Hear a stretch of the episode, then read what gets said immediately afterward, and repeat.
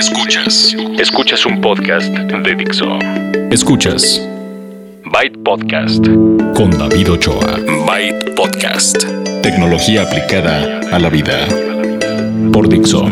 La productora de podcast más importante en habla hispana. Byte Podcast 525. Hola, ¿qué tal? ¿Cómo están? Sean ustedes bienvenidos y bienvenidas a la edición 525 de Byte, tecnología aplicada a la vida. Este es el podcast semanal de tecnología en donde yo, David Ochoa, les traigo media hora de información relacionada con gadgets, smartphones, tendencias tecnológicas, cultura digital y todo eso que ustedes esperan cada semana y descargan en dixo.com o en bytepodcast.com si acaso no se han suscrito a través de iTunes o a través de su teléfono Android o iPhone. Esta semana vamos a tener eh, noticias acerca de los lanzamientos de Asus en México. Vamos a hablar de cómo le llueve sobre mojado a, a, Samsung que tiene más problemas con sus dispositivos allá en Estados Unidos y un par de presentaciones que hubo esta semana en México. Vamos a tener una entrevista en la que vamos a hablar de la seguridad en los espacios de trabajo del futuro. Vamos a tener en la sección de gadgets, les voy a platicar cómo ha funcionado la báscula inteligente Fitbit Aria y a ver si nos da tiempo de hablar también del smartwatch Michael Kors Access que está usando esta semana. Les traigo la aplicación móvil de la semana, que es una aplicación para aqu aquellos que están buscando vuelos baratos. Si ustedes están planeando sus vacaciones. Creo que ya se les hizo un poco tarde, pero a ver si les ayuda esta aplicación que funciona para iPhone y para Android por igual. Así que eso es lo que tenemos en la próxima media hora de este, que es el episodio 525 de Byte Podcast. Si ustedes quieren ponerse en contacto conmigo, lo pueden hacer a través de redes sociales con el usuario Byte Podcast. Así me encuentran en todas, en Twitter, en Facebook, en Instagram, en Vine, que ahora ya se está muriendo, pero ahí siguen todas las animaciones. Eh, en YouTube, en todos lados me encuentran como Byte Podcast. Y si quieren mandar correo, es la dirección es bytepodcast.gmail.com y pues ya saben, también pueden dejar sus comentarios en dixo.com o en bytepodcast.com. Dicho lo anterior, vamos a empezar con las noticias. Noticias. Esta semana hubo lanzamiento en México de productos de Asus. Asus es esta marca que aquí conocemos por las computadoras y que si alguno se ha sumado, en otros países hay teléfonos, hay otros eh, dispositivos, smartphones, por ahí anunciamos, bueno, anunciaron y les platicaba yo de Enifa, el, el Asus Watch y todos esos que antes no veíamos aquí. Aquí nada más veíamos algunas laptops. Eh, recientemente llegó la, la serie de computadoras para gamers, pero ya, ya llegó la familia de smartphones, los Zenfone 3. Llegó también la um, Asus ZenBook, que es una laptop bien delgadita y bien ligera y bonita, por supuesto. Y nos prometieron también que iban a traer el, el ZenWatch 3. De ese no nos dieron eh, fecha, pero nos dijeron ya viene para que lo estén esperando. Eh, lo que llama la atención son dos dispositivos. Les quiero mencionar la ZenBook 3, que es una eh, computadora de estas que son suficientemente poderosas, pero que viene en un empaque muy delgado, muy ligero y muy bonito. Es una laptop que tiene una pantalla de 12.5 pulgadas, un procesador Intel Core i7 de última generación, de séptima generación, y pues tiene 16 GB en RAM, tiene 512 GB de almacenamiento SSD y eh, es muy ligera, muy delgadita. El grosor es de apenas 11.9 milímetros y pesa menos de un kilo, 910 gramos. Entonces, si ustedes están buscando una de estas que ya les había hablado yo de la Spectre de HP que sigue siendo la más delgada en México pero tiene eh, también más o menos esa es la eh, el target no las personas que andan buscando una computadora muy pequeña muy ligera y que se ve muy bonita. En cuanto a la conectividad tiene eh, puertos USB tipo C y eh, con adaptadores puede, pueden conectarle varias otras opciones para dispositivos y también tiene lector de tarjetas SD, eh, un USB normal y bueno, tiene Windows 10 como todas las computadoras recientes. Por el lado de los dispositivos de los teléfonos, los smartphones que ya van en su tercera generación del Zenfone. Trajeron tres modelos. El Zenfone 3 en México ya está disponible en tres modelos. El Zenfone 3 Deluxe, este es el de gama alta, el que tiene un procesador Qualcomm Snapdragon 820 y el que cuesta pues un poco más. Es el más caro, pero también es el, más padre. Tiene una cámara eh, con un sensor de Sony de 23 megapíxeles, graba video en 4K y em, tiene el precio de 14 mil pesos. Más o menos lo encuentran en eso aquí en México. Le sigue el Zenfone 3, es el gama media, un smartphone de 5.5 pulgadas con un Qualcomm Snapdragon 625, serie 600, específicamente 625. La cámara ahí baja a 16 megapíxeles, pero em, en ambos casos estamos hablando de un cuerpo metálico eh, muy bonito, muy elegante, que tiene Gorilla Glass y viene en diferentes colores. Este Zenfone 3 que es de gama media, tiene un precio de 8 mil pesos. Y finalmente el de gama baja, Zenfone 3 Max. No por ser de gama baja, eh, eh, no, no lo vayan a tomar en cuenta. A lo mejor están buscando un teléfono en el rango de los 4 mil pesos.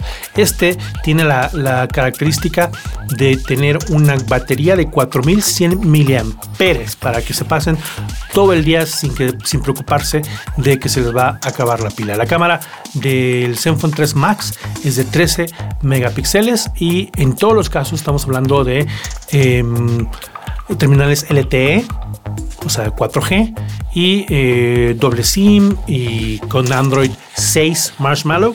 Son unos buenos terminales. Estoy probando el Zenfone 3, el de gama media, y eh, pues tiene, tiene 3 eh, gigabytes de RAM, 64 gigabytes de, de almacenamiento y está muy bien.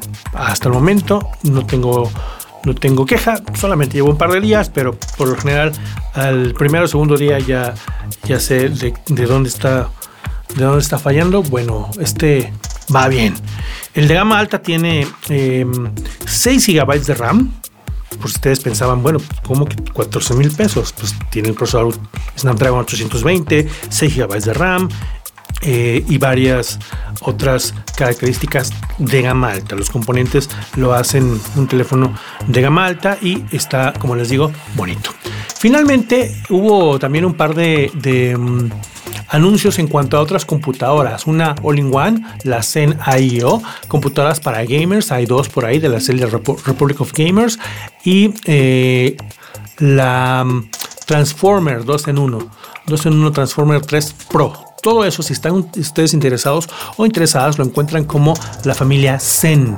Zen, así de la familia Zen de Asus es la que eh, trae todo esto. La ZenBook, el ZenFone em, y próximamente, no nos dijeron cuándo, pero dicen que ya viene el ZenWatch 3, que se ve muy bonito y esperemos que llegue pronto. Hace unos días, pues ya saben ustedes lo que le pasó a Samsung con su Galaxy Note 7, ¿verdad? Ya hemos mencionado el asunto, les salió mal y eh, han tenido pues broncas con, su reputación. los clientes dicen, yo ya no vuelvo a comprar un, Samsung. Algunos no devolvieron su, Note 7 porque es una maravilla fuera de, del asunto de, de que podría... Eh, eh, prender fuego la, batería. Bueno, todo eso ya lo vimos. Hace unos días en Estados Unidos se detectó un problema con sus lavadoras. Samsung fabrica lavadoras, fabrica un montón de cosas. Lavadoras, refrigeradores, además de los dispositivos que ya sabemos, teles y todo esto. Las lavadoras, un modelo de lavadora específico de las que se de las que tienen tapa superior, no de las las que tienen carga frontal, sino las que tienen tapa superior, tienen un problema. Después de que se reportaron algunos problemas de que se desprendían, de que había pocas personas, pero existían eh, lastimados por estas lavadoras, entonces eh, Samsung eh, como se hace en ese, en ese país, es como por ley, hay que hacer un llamado para reemplazo de este, estos estos aparatos. Así como lo hicieron con el Galaxy Note 7, también hubo una, un programa de reemplazo voluntario en este caso de los modelos de lavadoras Samsung con tapa superior. Si ustedes eh, viven en Estados Unidos, si tienen una de estas, pues vayan a preguntar. Y si no, si nada más quieren saber eh, qué pasa, por qué sigue este asunto, pues en internet hay mucha información acerca de las los riesgos de las lavadoras de, Samsung en este caso. Esto definitivamente es llover sobre mojado y... Em, pero el público en general no, no creo que, lo tome tanto en cuenta. Sí hay muchos medios que amaristamente han aprovechado que hay error tras error por parte de Samsung, pero eh, yo creo que seguirá vendiendo eh, teléfonos. No sé cuántas lavadoras venda, ¿no? Pero pero sí vemos más comúnmente en, por lo menos aquí en México, en este país, encontramos más lavadoras de ese tipo de, marcas. Y voy a aprovechar, no tiene nada que ver nada más porque dije lavadoras, pero fue hace unos días al lanzamiento de LG, que es otra compañía que no hemos recibido em, ningún reporte de, de, que haya problema con sus aparatos, pero que estrenaron y lanzaron en México estufas y hornos de microondas de la línea NeoChef. Si a ustedes les, gusta, les interesa eso, pues ya están. Las, em, estufas tienen encendido rápido, el NeoChef, que es el horno de microondas, también tiene un par de tecnologías interesantes. NeoChef se llama y es de LG. Y ya para cerrar, vamos a mencionar que ya está en México el Xperia E5. Es un smartphone con Android de Sony. Sony Mobile lanzó ya en México este smartphone de gama media que tiene una cámara principal de 13 megapíxeles, una frontal de 5 y tiene un 1.5 GB en RAM, almacenamiento de 16 GB y pueden ustedes ponerle una tarjeta micro SD de hasta 200 GB. Es una pantalla de 5 pulgadas HD, es un eh, dispositivo de gama media, tiene un procesador de 4 núcleos y ahorita, si ustedes lo adquieren, les regalan tres películas, incluyendo la de los cazafantasmas, pero la, la original. Así que si ustedes son fans, ahí lo buscan. A lo mejor ya tienen un Xperia E5 y no se han dado cuenta, hay una aplicación que se llama Xperia Launch. Ahí les dan un código para que descarguen gratis esa película y se la creen. Bueno, pues ahora sí, eso es todo. En noticias, vamos con la entrevista. Entrevista. entrevista. Y la entrevista del día de hoy, como les platiqué al principio, es acerca de seguridad en los espacios de trabajo del futuro. Tenemos a Daniel Villavicencio, quien es gerente de ventas de servicios y soluciones de Dimension Data México. ¿Cómo estás, Daniel? Bienvenido. Muchas gracias, todo bien. Un gusto estar acá con ustedes. Qué bueno, qué bueno que vienes a platicar de esto. Eh, platicábamos, bueno, mencionábamos ahorita antes de, empezar que está de moda esto de los trabajos, el trabajo pues que es flexible en cuanto a la locación geográfica, pero también está, y decía yo, demasiado de moda lo de la seguridad. ¿Por qué no hablamos de la nueva bueno, no es nueva, pero la vulnerabilidad actual que, sufre, eh, que sufren los trabajadores en este contexto. Claro, fíjate, hay, un reto muy importante, no, no, solamente lo, ve, lo vemos en México, es un reto global. Las nuevas generaciones están pidiendo mucho esta flexibilidad. O sea, ya el trabajo no es un lugar a donde vas, sino es algo que haces. Y la idea es que lo hagas de la forma que te gusta, en los espacios que te guste, y eso tiene beneficios tanto para uno como, como empleado, como para las empresas. Entonces, las empresas están muy de moda esto y, definitivamente hay términos económicos, retornos económicos, eh, puedes atraer talento que hace que los espacios de trabajo flexibles sean cada vez más útiles y que sean más proliferantes. Sin embargo, esto viene con todo un efecto, porque entonces ahora tú tienes que tener, antes tenías un recinto y ponías desde los biométricos y protegías un recinto. Y eso era relativamente sencillo, porque tampoco eh, eh, estamos exentos de eso, hay que protegerlo. Pero ahora tienes que proteger ese microcosmo o esa burbuja donde van tus empleados que llevan dispositivos que ya no son tuyos, que tienen diferentes necesidades, que tienen diferentes ritmos de trabajo y todos ellos van a tener una meta en común y van a manejar información sensible. Entonces, el protegerlos ya no es solamente agarrar y poner una, una, una, pared, un firewall o una, una, limitante entre el perímetro, sino que tienes que empezar a moverlo, tienes que empezar a, a entender el contexto. O sea, porque puede estar trabajando en un café o puede estar trabajando de su casa y las amenazas son diferentes, pero tienes que ser productivo. Puede estar trabajando en un celular puede estar trabajando en su computadora e igualmente tienen que ser productivos. Entonces, el contexto empieza a ser muy relevante para los temas de seguridad, ya no solamente aislar lo de afuera y dejar pasar solo lo bueno, sino que empezamos a tener contextos donde cada vez la seguridad empieza a ser mucho más eh, y tiene que ser mucho más inteligente. O sea, ya, no, ya no es una firma que yo espero que un antivirus se actualice, sino que tengo que estar preparado para esa, para esa amenaza que se va a activar sin que nadie sepa que está allí. O sea, un archivo eh, como un PDF, un, un Word, puede tener información muy sensible, pero que también puede tener un script que tú lo ves un archivo muy inocente, pero puede activar todo una, un, desatar un, un, ataque desde adentro. Muy bien. Y para ponerlo un poco, para pensar un poco en términos eh, ya más aterrizados, Actualmente la nube, e, esa, ese ente que a veces conocemos como, sí, la nube, ¿no? Algo que está allá, es lo que realmente ha permitido que podamos colaborar. Actualmente eh, muchas personas trabajan con herramientas de colaboración. Esas herramientas son a las que te refieres cuando necesitamos seguridad en esas herramientas. ¿Cómo lo logramos? Claro, fíjate, hay, hay diferentes tipos. ¿no? O sea, lo primero es que siempre vas a tener un aliado. O sea, normalmente eh, hay, gente que prefiere un, socio A, un socio B, pero ya la complejidad es tal que es imposible que una empresa tenga capacidad de manejarlo todo. Siempre hay un aliado atrás. Siempre hay un proveedor de servicios, siempre hay necesidades de, de, de brindar seguridad. Entonces, una de las cosas importantes para lograr eso es, pues, escoger el, aliado correcto, saber qué están haciendo. ¿no? Y la otra es hacer algunas preguntas de, de, reflexión, cosas como, ¿cuándo fue la última vez que hiciste un health check? O sea, te, revisaste así como uno va a tomarse la sangre nada más para ver eh, cómo está el, el, funcionando la máquina humana, cómo está el tema de seguridad, cuándo fue la última vez que perdiste información o cosas como cuáles son los ataques que hoy he tenido con más frecuencia o que me están atacando en este momento. Son, son preguntas o son cosas que uno tendría que empezar a, tener en perspectiva. Entonces la forma de lograrlo, hay diferentes tecnologías, diferentes métodos, pero uno es traer esa nube, pero hacerla de calidad empresarial.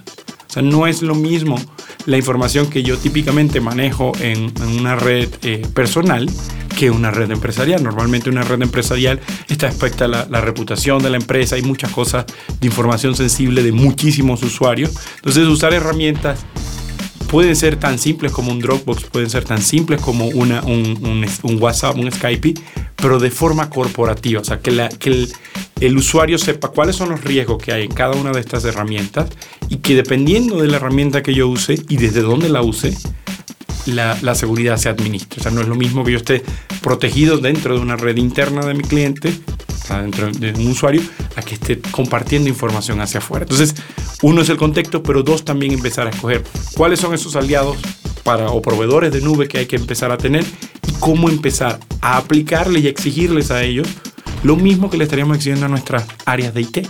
Claro. Oye, ¿está preparada la empresa actual para, para este escenario? Es curiosa la pregunta porque hoy, vamos a ponerlo así, muchísimas las empresas ya lo adoptan estos escenarios flexibles. Pero cuando preguntas cosas como, ¿todas tus aplicaciones son compatibles con los dispositivos que hoy tienes? La pregunta, no, hay una respuesta definitiva.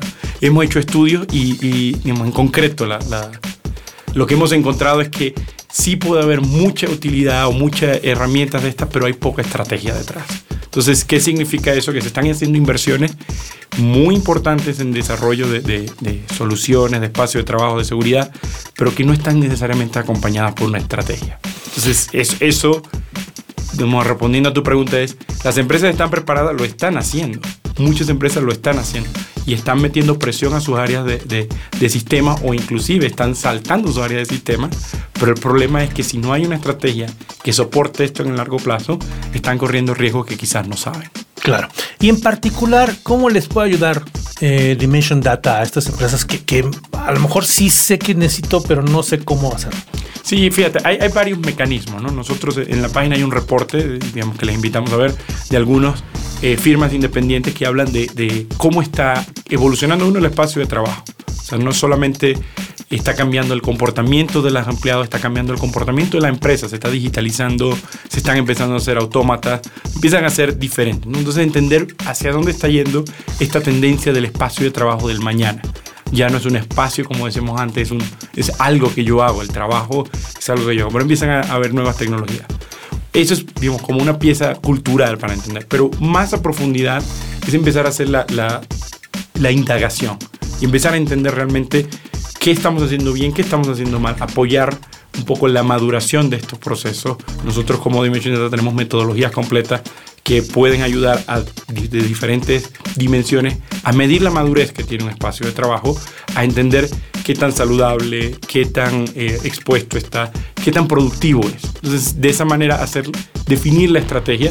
Y obviamente en la estrategia hay un montón de tecnología. Algunas las podemos integrar, algunas ya están en el mercado, algunas ya las tienen los clientes. La idea es definir la estrategia y a partir de allí entender cómo podemos acoplar a esa estrategia las diferentes herramientas que existen. Oye, Daniel, se nos acaba el tiempo, pero ¿en dónde encuentran más información a aquellas personas que están interesadas? Definitivamente la página web de nosotros es un buen sitio, www.dimensiondata.com. Digamos, ahí hay un montón de información. Un caso este, curioso, digamos, en, las redes sociales, nosotros también estamos en, Twitter como Dimension Data Américas, nos pueden ubicar pero creo que lo mejor que pueden hacer es darnos una llamada o, contactarnos. Digamos, eh, estamos acá en la Ciudad de México, como en 58 países más, y pues definitivamente contactarnos a través de la página y ahí están nuestros teléfonos para, para acercarnos. Pero la invitación es una vez más, así como estamos nosotros haciendo esta campaña de evangelización, hay muchos proveedores en el mercado, hay muchos servicios en el mercado que están tratando de hacer que esta tecnología realmente sea exitosa y no sea un fracaso o que sea expuesta y que luego pues tengamos problemas. El beneficio es para todos, ¿no? Muy bien. Muchas gracias, Daniel Villavicencio, gerente de ventas de servicios y soluciones de Dimension Data aquí en México por acompañarnos en Byte Podcast. No, un placer. Siempre a tus órdenes. Gracias. Gadgets. Les voy a platicar acerca de una báscula inteligente, la Fitbit Aria, que les había platicado que estaba probando. Con ella pueden ustedes saber, además de su peso, su índice de, masa muscular y em, pueden saber qué tanto es grasa, qué tanto es músculo, con tan solo pararse en ella.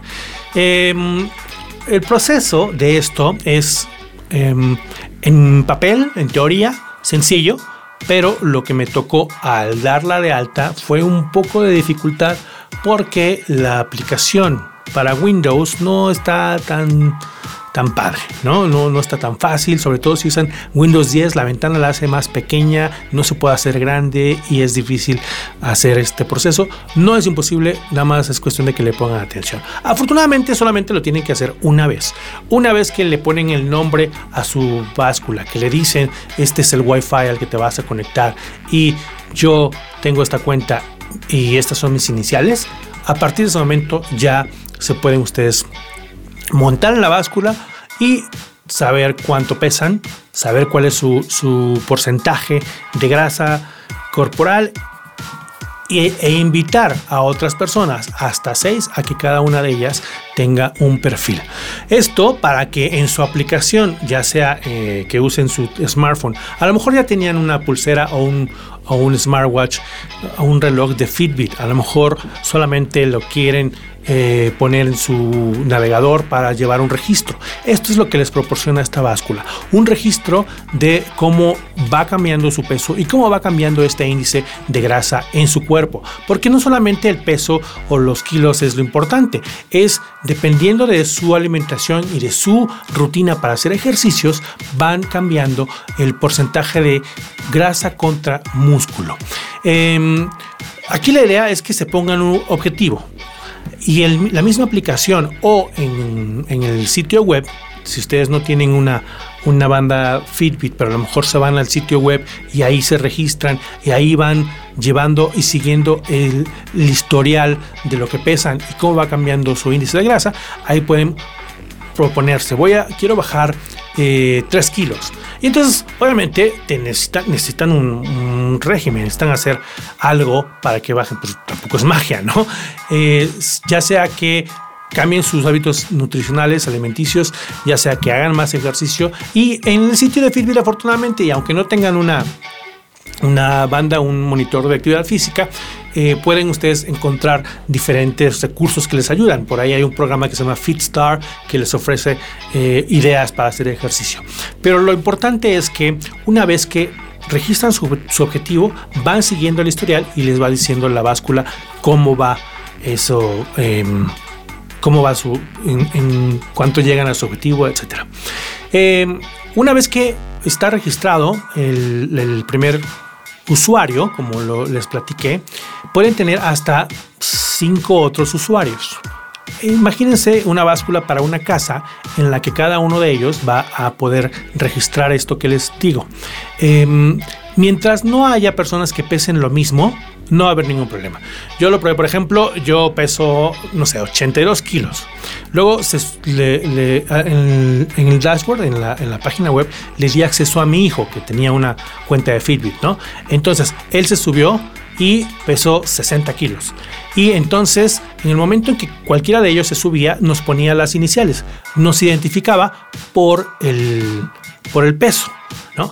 Si mi hijo pesara lo mismo que yo, primero estaría gordísimo y después a lo mejor habría una diferencia, eh, tendría que ser una diferencia notoria para que los pudiera identificar. El caso es que cuando cada persona se sube, te pone ahí las iniciales para que confirmes tú que está registrando tu propio peso y puedas llevar este registro que te digo. Si se sube alguien más, lo toma como invitado o invitada y únicamente te pone el peso no te pone el otro índice. Ahora, también es importante que suban sin sin zapatos, porque como les platiqué de la TomTom Touch hace un par de programas, la manera en que registran esta, eh, cuál es el índice de masa contra el músculo, contra la grasa, pues es que mandan una pequeña em, corriente eléctrica que no les da toque ni, se siente, pero sí necesita que eh, esté en contacto con su piel para que viaje a través del cuerpo y entonces puedan ustedes eh, tener ese dato preciso. Entonces, em, está bueno, está buena la Fitbit Aria, me gustó probarla, les platico que fuera de el, proceso de eh, configuración que me resultó un poquito frustrante por esto que les platicé al principio. El resto, una vez que lo configuras y solamente es una vez, te olvidas y es una maravilla. Afortunadamente, como no es un aparato nuevo, ya tiene por lo menos un año, em, y, y, aquí en México ya acaba de llegar, por eso es que la estoy probando. Afortunadamente, por eso la encuentran ustedes a buen precio. Incluso puede llegar como hasta los 2.500. El precio eh, normal es como de 3000, pero la he visto por ahí en 2300, 2500. Ese es el precio aproximado aquí en México. Es la Fitbit Aria, una báscula inteligente que viene en dos colores, en blanco y en negro. Usa cuatro pilas eh, AA y em, no tienen ustedes que apagarlo prenderla. Con que se suban, les va a decir el peso, el porcentaje de, grasa, lo va a mandar a internet y ustedes lo van a poder consultar en una página web o en su smartphone, Android o iPhone. Así de simple. Eh, recomendable, por supuesto, mucho. Em, muchas personas querrán algo así, pues ya está en México, es la Fitbit Aria y esta fue la reseña en Byte Podcast 525. La aplicación móvil de la semana. La aplicación móvil de la semana en esta ocasión ah, es, una aplicación que les va a ayudar a encontrar vuelos baratos. Si ustedes están planeando su viaje de fin de año, yo creo que ya están un poco eh, tarde, pero aquí pueden ver, y lo que me gusta de esta aplicación que eh, les ofrece es una, eh, les da una idea gráfica en el calendario de cuándo es un buen tiempo y cuándo no para ese viaje que quieren. Es muy simple. Ustedes la instalan en su iPhone o en su Android y van a encontrar que de manera muy fácil, lo primero que tienen que, que lo primero que van a encontrar es a dónde quieren viajar Vamos a suponer que quieren ustedes em, viajar al Super Bowl 51 en Estados Unidos. Entonces, lo primero que hacen al iniciar Hopper es buscar la ruta de México o de donde se encuentren ustedes a la ciudad. No sé dónde va a ser este año el Super Tazón, pero vamos a suponer que es eh, en Miami. No, no me crucifiquen los, fans del americano. No sé si en Miami, pero vamos a suponer. Entonces, de México a Miami, en febrero tal, no sé, si, no sé la fecha, perdón. Vamos a suponer que es febrero 29 la fecha. Entonces, quiero viajar de México a Miami del 29 de febrero al primero, al tercero de, marzo. Y eh, obviamente ustedes escogen la moneda, se la quieren en pesos, en dólares, y va y busca. Una vez que le dicen la ruta y más o menos la fecha, les pone, les decía yo, de manera muy visual, los precios aproximados en colores verde el mejor precio y rojo el más caro. Y en el calendario los días en los que puede ser una buena idea hacer ese viaje o en donde es una muy mala idea hacer ese viaje. Esto si ustedes tienen flexibilidad en las fechas. Si hablamos de un evento, como les acabo de mencionar, el ejemplo del Supertazón, eh, y no hay manera de mover las fechas, pues entonces no hay mucho que hacer. Pero si su viaje es flexible, Hopper es la aplicación que les va a ayudar a planearlo, a encontrar estas eh, opciones de diferentes em, vuelos dependiendo del precio y de la fecha. Es muy simple.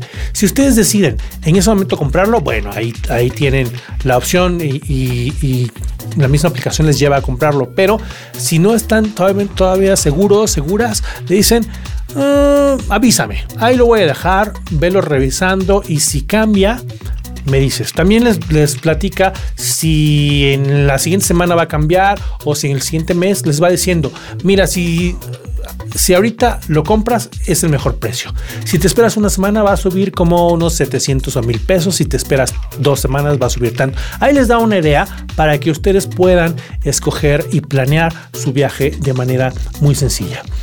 Hopper se llama la aplicación H-O-P-P-E-R y está disponible para Android y para iPhone y es la aplicación móvil de la semana de Byte Podcast 525. Con esto me despido y pues yo los espero la próxima, la próxima semana con otro episodio de este podcast. Gracias a las personas que han mandado correos. Tengo algunos ahí pendientes, pero eh, los voy a, leer y a sacar en las próximas ediciones.